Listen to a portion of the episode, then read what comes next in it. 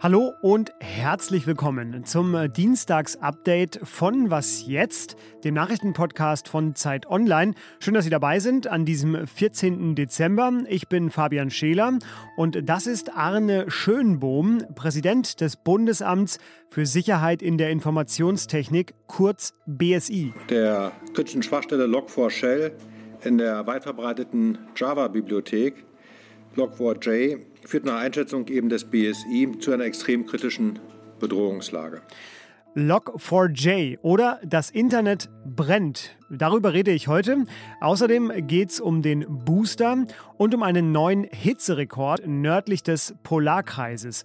Sie merken schon, es wird warm heute. Also machen Sie es sich bequem. Wir legen los. Redaktionsschluss für diesen hitzigen Podcast ist 16 Uhr.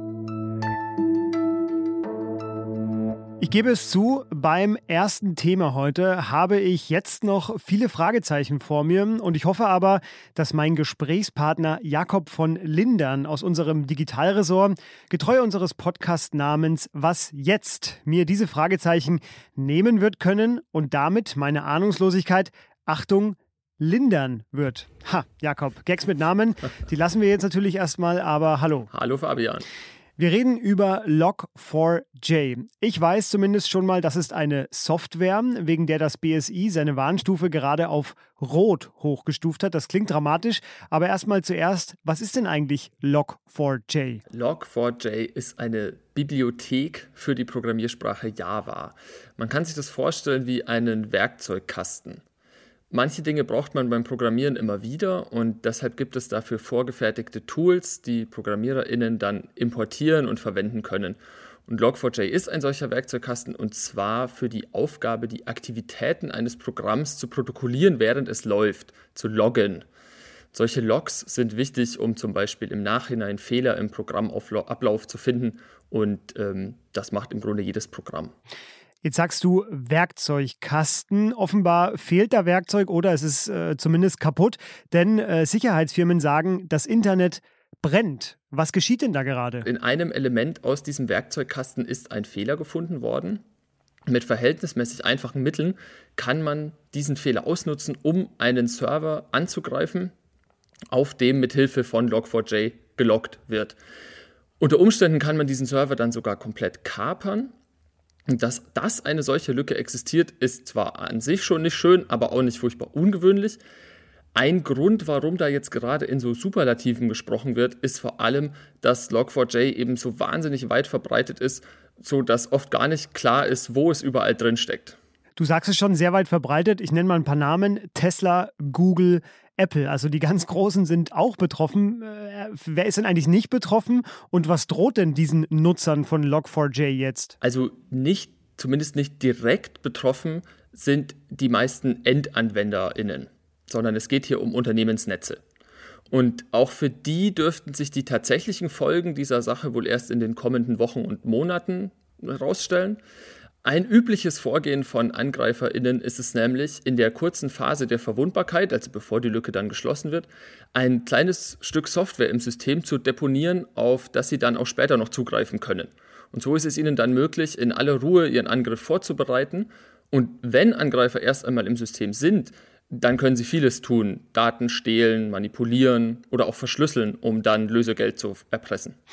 Okay, das klingt sehr unschön. Ich will noch zum Abschluss einen für mich fast schon Fun Fact mit dir besprechen. Es sind nämlich Ehrenamtliche, die sich um diese scheinbar ja sehr wichtige Software kümmern. Wie kann denn das eigentlich sein? Ja, das ist tatsächlich gar nicht so furchtbar unüblich. Es gibt solche Bausteine, die seit vielen Jahren geradezu das Rückgrat der digitalen Infrastruktur bilden, die von Bastlern bis großen Konzernen von allen verwendet werden und die tatsächlich von einer Handvoll Leute in ihrer Freizeit gepflegt werden.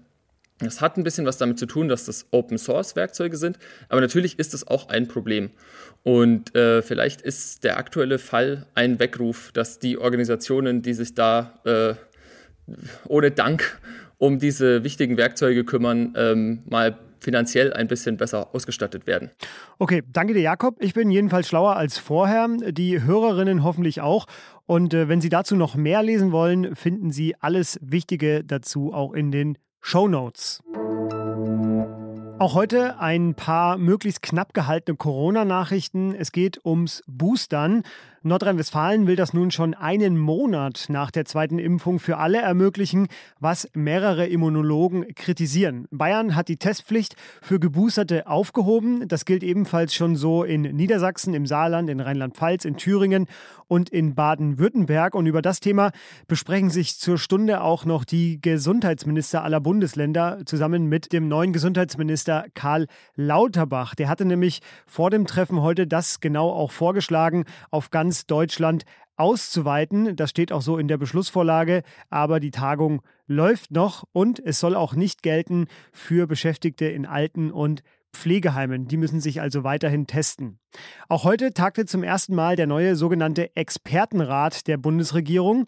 In dem sitzen ja unter anderem die Virologinnen Melanie Brinkmann, Christian Drosten und Hendrik Streeck, außerdem der STIKO-Vorsitzende Thomas Mertens, der Chef des Intensivregisters Divi Christian Karagianidis und RKI-Präsident Lothar Wieler. Ergebnisse gab es bis zum Redaktionsschluss noch keine.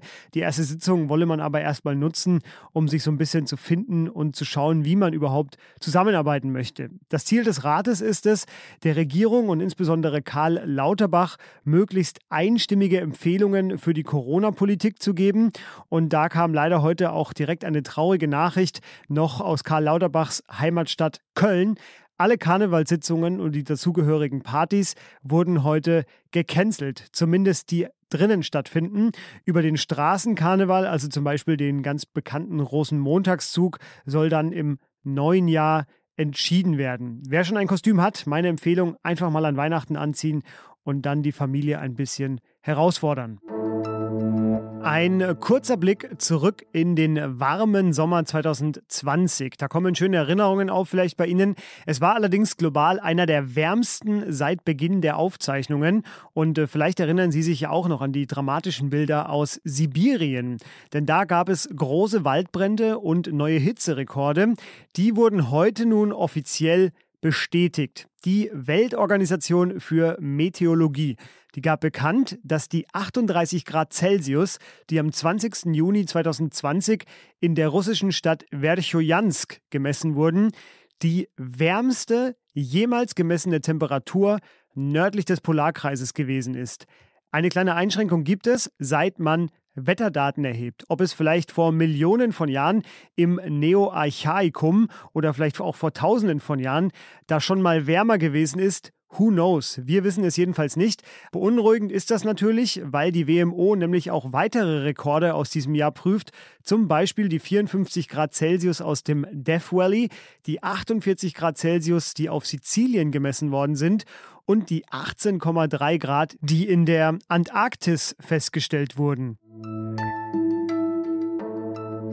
Was noch? Zum Glück haben wohl nur die wenigsten von uns Erfahrungen mit Tornados gemacht und wissen daher auch nicht, wie weit eigentlich ein Foto aus einem zerstörten Haus mit einem Tornado fliegen kann. Eine Ahnung bekommen wir nun, weil in dieser Woche Katie Poston aus New Albany in Indiana in ihrer Einfahrt ein altes Familienfoto aufgehoben hat, das nicht ihr gehörte, sondern das eine Frau zeigte mit ihrem Kind und auf der Rückseite stand ein Name und das Jahr 1942. Sie hat also bei Facebook einen Aufruf gestartet, der vielfach geteilt worden ist und dann hat sich die entsprechende Familie tatsächlich gefunden. Das Foto gehört einer Familie, die exakt 209 Kilometer entfernt in Dawson Springs in Kentucky lebt und die vom Tornado betroffen war. Und weil das so gut funktioniert hat, gibt es nun auch eine weitere Facebook-Gruppe, in der genau solche Gesuche gepostet werden.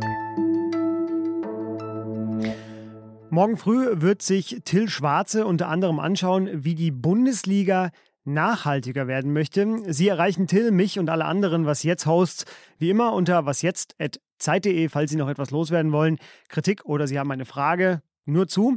Mein Name ist Fabian Scheler, bleiben Sie gesund und tschüss.